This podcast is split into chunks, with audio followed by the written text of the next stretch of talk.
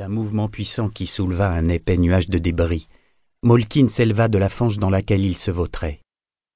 Des lambeaux de mue s'éloignèrent de lui, emportés par les tourbillons de sable et de boue, tels les vestiges d'un songe au réveil. Paresseusement, son long corps sinueux dessina une boucle et se frotta contre lui-même pour arracher les derniers restes de son ancienne peau. Tandis que la vase retombait lentement, il se tourna vers la vingtaine d'autres serpents étendus dans les sédiments qui les grattaient agréablement. Il secoua la crinière de sa grande tête, puis banda son long corps musclé.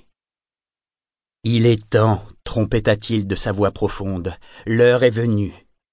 Du fond de la mer, tous levèrent dans sa direction leurs grands yeux verts, or et cuivre, qui ne sciaient jamais.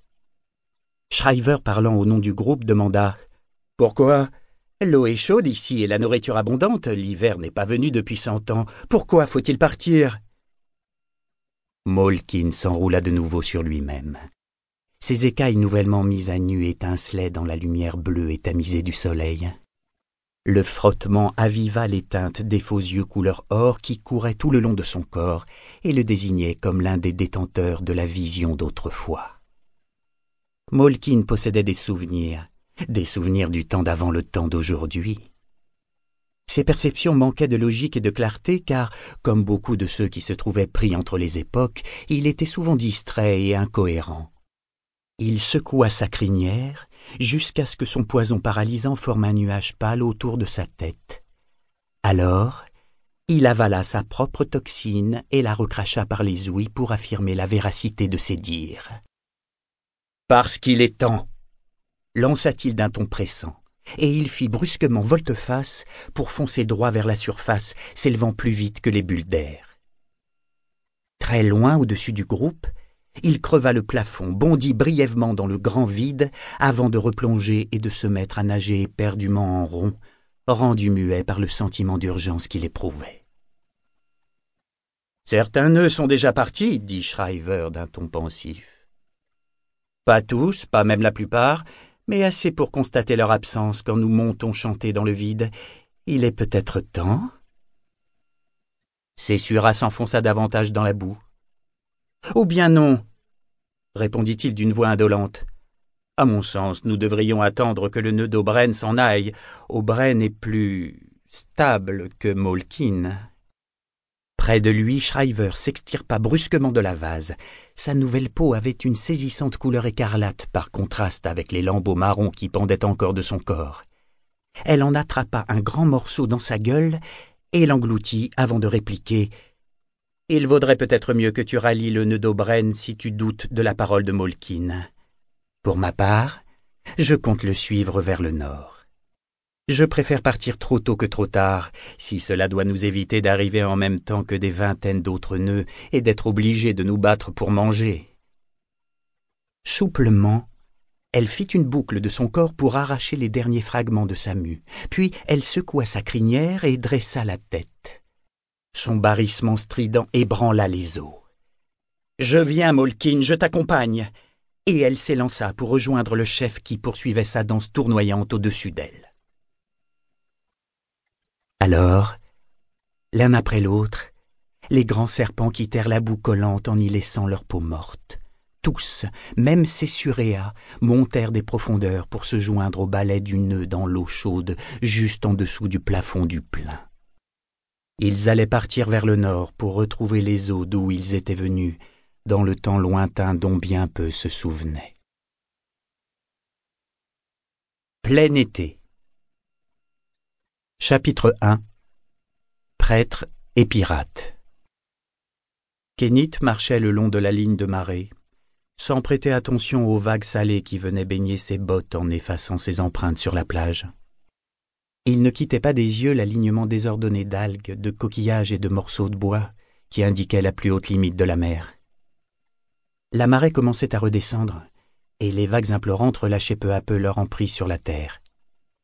À mesure que l'eau se retirait du sable noir, elle allait découvrir les molaires d'ardoise usées et les enchevêtrements de kelp encore dissimulés sous les flots.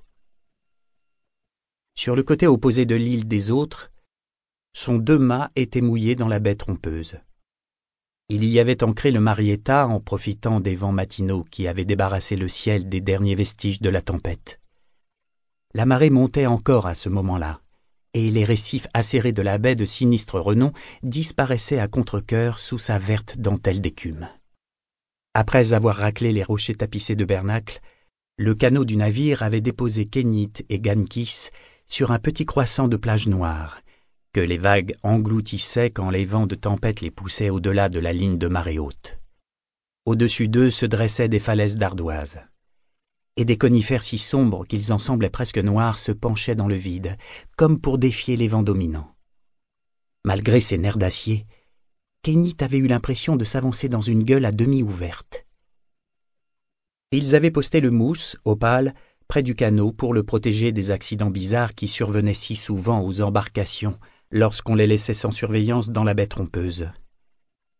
Kénit avait ordonné à Gankis de l'accompagner, au grand désarroi du jeune garçon inquiet de se retrouver seul. Au dernier coup d'œil que lui avait jeté Kénit, le mousse perché sur le canot échoué lançait tour à tour des regards effrayés au sommet boisé de la falaise, et au Marietta qui tirait sur son ancre pour rejoindre le rapide courant à l'entrée de la baie. Les dangers d'une visite sur l'île étaient légendaires. Il ne s'arrêtait pas à l'hostilité du meilleur mouillage de ce bout de terre, ni au curieux malheur réputé advenir aux navires et aux explorateurs. Toute l'île baignait dans l'étrange magie des autres. Kénit en avait perçu l'attraction sur le chemin qui menait de la baie trompeuse à la plage au trésor.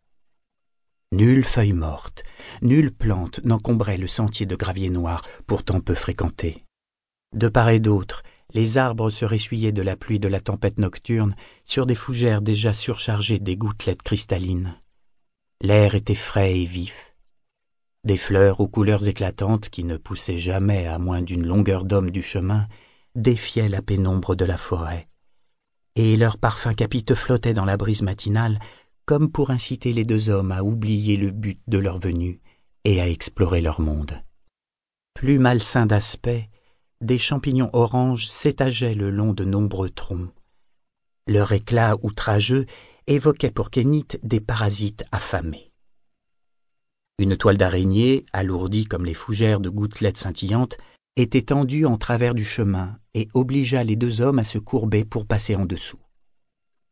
L'araignée immobile à l'extrémité des fils était orange, comme les champignons, et presque aussi grosse qu'un point de bébé. Une grenouille verte, habitante des arbres, se débattait dans les fils gluants de la toile, sans pour autant paraître intéresser l'araignée. Gankis émit un petit gémissement d'effroi en passant sous le piège. Le sentier traversait le cœur du royaume des autres.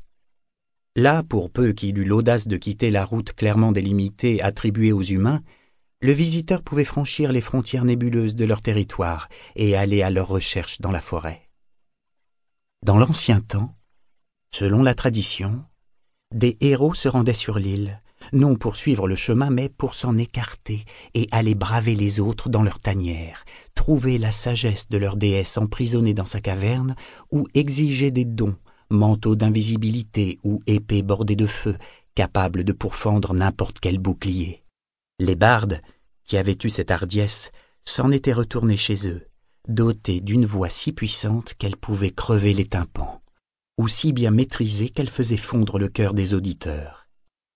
Chacun connaissait l'histoire de Caven Boucle-Corbel, qui avait séjourné un demi-siècle chez les autres, et qui était revenu comme s'il ne s'était écoulé pour lui qu'une journée, mais avec les cheveux dorés, des yeux comme des braises et des chansons qui parlaient de l'avenir en rimes entrelacées.